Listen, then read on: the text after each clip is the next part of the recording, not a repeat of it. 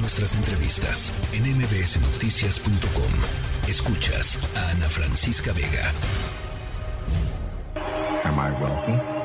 We sent out the call because everyone is welcome. ¿Soy bienvenido? Enviamos la llamada porque todos son bienvenidos. Esta es una invitación a través del mundo entero. Lo recuerdo, incluso después de escuchar la llamada. En lugar de ver otro camino, lo descartamos y exigimos nuestro propio camino. Y ahora el mundo se siente aún más distante y dividido. ¿Cómo pueden unirse tantos países, idiomas y culturas si solo se acepta una forma? Fuimos criados para creer que estábamos dispersos en la tierra como naciones y tribus para que pudiéramos aprender unos de otros y encontrar la belleza en nuestras diferencias. Puedo verlo. Lo que nos une aquí en este momento es mucho más grande de lo que nos divide. ¿Cómo podemos hacer que esto dure más el día de hoy? Con tolerancia y respeto podemos vivir juntos bajo una gran casa árabe. Batashabi es la tienda beduina. Donde quiera que se construya, ese es el hogar. Y cuando los llamamos aquí, les damos la bienvenida a nuestra casa.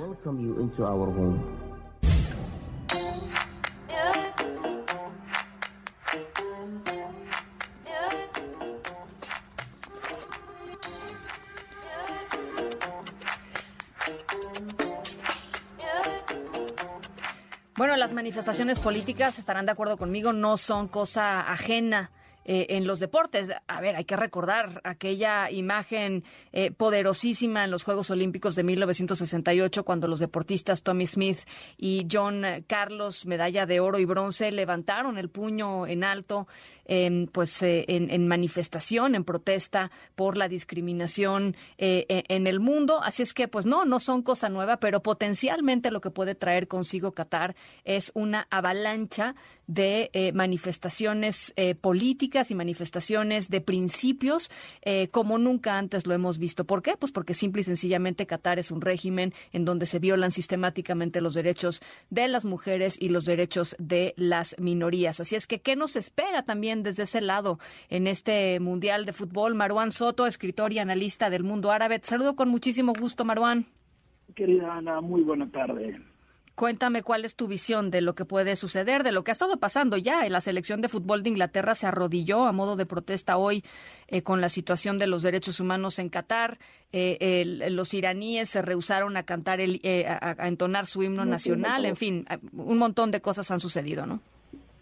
Eh, sí, a ver, no es solamente eh, eh, lo que sucede en este mundial, en el mundial en específico, eh, en general toda la conformación del Estado catarí lo que sus- lo que lleva a todas estas cosas. Son eh, lo que decías de la selección inglesa. También sabemos que distintos eh, equipos terminaron por renunciar a lo que originalmente habían dicho de portar un brazalete de colores para manifestar también cuál es la actitud del gobierno catarí hacia la comunidad LGBT. Y en realidad la crisis alrededor de derechos humanos respecto a Qatar es una cosa terriblemente complicada porque al final lo que hizo el gobierno catarí, tengo que reconocer a pesar de mi, de mi crítica hacia ellos, que es la estrategia de perversidad perfecta. Es una estrategia de perversidad perfecta en la que lograron con, la, con- con- con un mundial de fútbol hacer cómplices a las audiencias a partir de la complicidad de los medios que lo difunden, de los que lo comentamos, documentamos las cosas que están sucediendo allá y de los patrocinadores, que también hay un patrocinador particularmente enojado con el eh, con la organización catarí. Las crisis de derechos humanos van la primera no necesariamente es la que ha sido más visible en los últimos días, no tiene que ver con la cerveza, sino tiene que ver con que en los últimos 10 años Qatar logró llegar al punto en el que se encuentra ahora de infraestructura, de estadios y demás, a partir del trabajo de mano de obra esclava, de un tipo de esclavidad moderna. Eh, principios del año pasado, solo The Guardian sacó un estudio, una investigación muy, muy extensa en la que se reportaba que había más de 6.500 trabajadores muertos por el sistema de trabajo catarí. No todos relacionados con los estadios, sí relacionados con un sistema de trabajo que permitió la construcción del metro y del general toda la infraestructura que ahora se está viendo y que presumen los cataríes.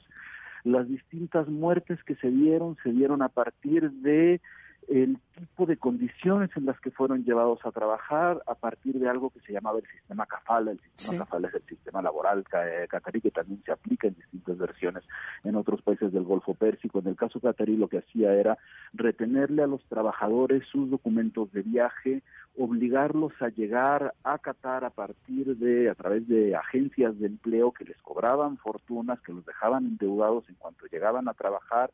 El sistema Kafala les impedía cambiar de trabajo sin el permiso de sus empleadores, les impedía incluso salir de los campamentos de trabajo donde se sabe que vivían hacinados. Hay distintos campos de trabajo donde se podía contar alrededor de ocho personas por cuarto sin eh, regadera, pues, sin lugar para bañarse, obligados a trabajar en jornadas de más de 12 horas arriba de 50 grados. Esto llevó a otro tipo de condiciones de salud que estamos viendo en este momento en distintos países a los que pudieron salir los trabajadores, muchos de ellos que dependen de diálisis por las fallas renales que se dieron por las jornadas de trabajo. Entonces fue una colección de disfuncionalidades que el mundo entero permitió, particularmente la responsabilidad cae evidentemente sobre el gobierno caratarí, sobre el Comité Supremo, la entidad organizadora y sobre la FIFA. Y no nos podemos olvidar, este es un mundial que llegó a partir de la corrupción con la FIFA. Entonces no hay una sola razón por la que esto debería de estar existiendo. De ahí salen muchísimas de las protestas, las protestas que empiezan a darse no solamente alrededor del mundial que empezó este fin de semana, sino desde antes, con distintas acciones de Amnesty International, de Human Rights Watch, que han investigado lo que ha sucedido y llegan ya al punto, al punto más álgido con lo que vemos ahora, ¿no? Con un gobierno y una organización que ha dicho abiertamente que los derechos humanos no son universales, que quiere decir que Occidente está imponiendo, no, no estamos hablando de Occidente, no estamos hablando de libertades, estamos hablando de algo que se había conquistado a lo largo del tiempo que permite respetar al otro sin la necesidad de llegar a este tipo de actos de barbarie que tienen distintas densidades. Está, hemos visto sobre, qué sé yo, los latigazos, las penas corporales. La, es un país que al mismo tiempo sí tiene hacia la mujer distintas restricciones en la vida diaria, desde el permiso de casarse a facilidades de movimiento y que llega a otro tipo de puntos que también se han comentado poco, pero que en su contexto son muchísimo más graves. Eh, se prohibió la comida kosher. A la hora que estamos hablando de la prohibición de comida kosher y podría entender en un país del Golfo que decida, ah, es que kosher es Israel. No, no estamos hablando contra un Estado, estamos hablando contra un grupo social, contra un grupo que tiene ciertos tipos de requerimientos dentro de su propia fe. Es decir, se logra hacer un mundial que al mismo tiempo prohíbe la existencia o la coexistencia con el otro. En principio, aunque sabemos que yo no soy muy futbolero, creo que eso es todo lo que no debería representar el fútbol ni ningún otro deporte. Ahora, eh, lo dices muy bien, la responsabilidad primaria pues es del régimen catarí, pero la, responsabilidad desde Occidente, perdón, eh, Maruán, pues es, de la FIFA. ¿No? O es, sea... es, de la FIFA y es de nosotros, y es de nosotros los que de repente decimos, ok, sí, a mundial, y es, por ejemplo, también de los distintos medios que a la hora de transformarse en portadores de derechos se transforman en socios comerciales de esto. Y al final, por eso digo que lo que logró Qatar fue una estrategia de perversidad perfecta porque no veo obviamente que haya muchísimas familias que, y entiendo por qué, le digan a sus hijos, oye, ese estadio que estás viendo donde va a jugar México fue construido con mano de obra esclava y se murieron no sé cuántos miles de trabajadores y los otros están con necesidad de diálisis porque los obligaron a trabajar. Sí, sí, sí, no, es, tremendo, tienes toda la razón, o sea, tienes toda la razón. Ahora, la, la pregunta, la pregunta siguiente, Maruán, es... Eh, ¿De qué sirve si es que sirven de algo? O sea, simbólicamente importan, claro, que importa que la selección de Inglaterra eh, eh, se, se, arrodilla a modo de protesta, pues claro, es significativo, tiene un impacto, pero, eh, pero digamos, ¿de qué tamaño es ese impacto? ¿De qué tamaño será ese impacto? Si no lo podemos prever, ahora es muy temprano, tendremos que hacer un corte de caja al final, de, al final del Mundial, pero estos regímenes, pues son regímenes que están acostumbrados a esta crítica y básicamente, pues siguen así, ¿no? O sea, no va a servir de mucho o sea, en mi mayor mayor pesimismo tengo que decir que, no, no va a servir de mucho. Eh, ahora, hay alrededor de todo, todo el contexto sobre derechos humanos eh, frente a Qatar muchas las frases de, bueno, que ya no se puede cambiar la realidad, pero cuando uno trata de acercarse a prácticamente cualquier tragedia de derechos humanos en particular, quizá lo más más importante es tratar de hacer una apuesta a la decencia y no negarla si no se va a poder cambiar la realidad, y es muy difícil pensar que en un régimen de este estilo, a quien la jugada le ha salido tan, bien, porque en verdad les ha salido muy bien, va a ser muy difícil pensar que va a haber un gran, gran cambio. Lo primero que se puede pensar es no negar la realidad.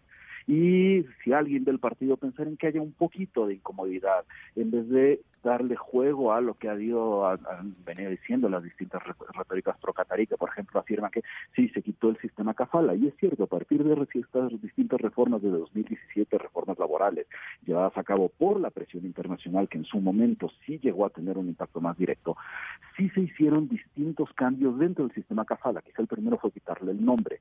Ahora, sabemos muy bien, y eso lo conocemos en México, que la retórica no quiere decir hecho, también se tiene a partir de los cambios después de 2017, hay distintos testimonios y hay investigación alrededor de las mismas organizaciones que lo dijeron en un principio, que el sistema Cafala, con todo y su cambio de nombre, no cambió la naturaleza del sistema, porque hay empleadores que siguen pidiendo que el empleador anterior les permita a los que fueron llevados por este mismo sistema de agencias a Qatar que les, eh, que les permitan el cambio de, empleo. Y hay otra cosa, el mismo sistema catarí en su conjunto, a la hora que trae a los trabajadores, sobre todo nepalíes, pakistaníes, Bangladesh, etcétera, ¿no? Eh, lo que hacen es llevarlos dentro de un, de un sistema que no los da de inmediato como trabajadores legales, de forma que en cuanto llegan en realidad son trabajadores ilegales a la hora de ser trabajadores ilegales tampoco tienen un sistema de derechos que los que, los reconozca y que los proteja. Lo que vemos de cierta forma como trabajadores mexicanos en Estados Unidos, pero llevado a la mil potencia, ¿no? Ahora, si bien no se va a poder cambiar muchas de las cosas que se ven en sistemas como, como el de Qatar, lo que sí tenemos que tener en cuenta es que hay distintos simbolismos que, que terminan por ser muy conmovedores. En algunos de los testimonios a los que yo he podido acercarme por parte de trabajadores que, estuvieron en la construcción del, eh, de los estadios, hay un par que dicen que abajo de donde están las butacas dibujaron su nombre. Entonces, bueno, cuando alguien se siente y grite gol, hay dos goles también, el trabajador y el que van a estar gritando. Bueno, pues ahí está, la verdad, eh, sí, ¿no? Simbólico, pero muy poderoso y a eso hay que aferrarnos también, Manuel, Maruán, en estos, en estos momentos en donde pues, la ola del mundo parece ir en sentido contrario. Eh, te mando un, eh, un abrazo enorme, Maruán, y gracias por esta reflexión. Querida Ana, muchísimas gracias. Gracias, pásala, pásala muy bien. La tercera de MBS Noticias.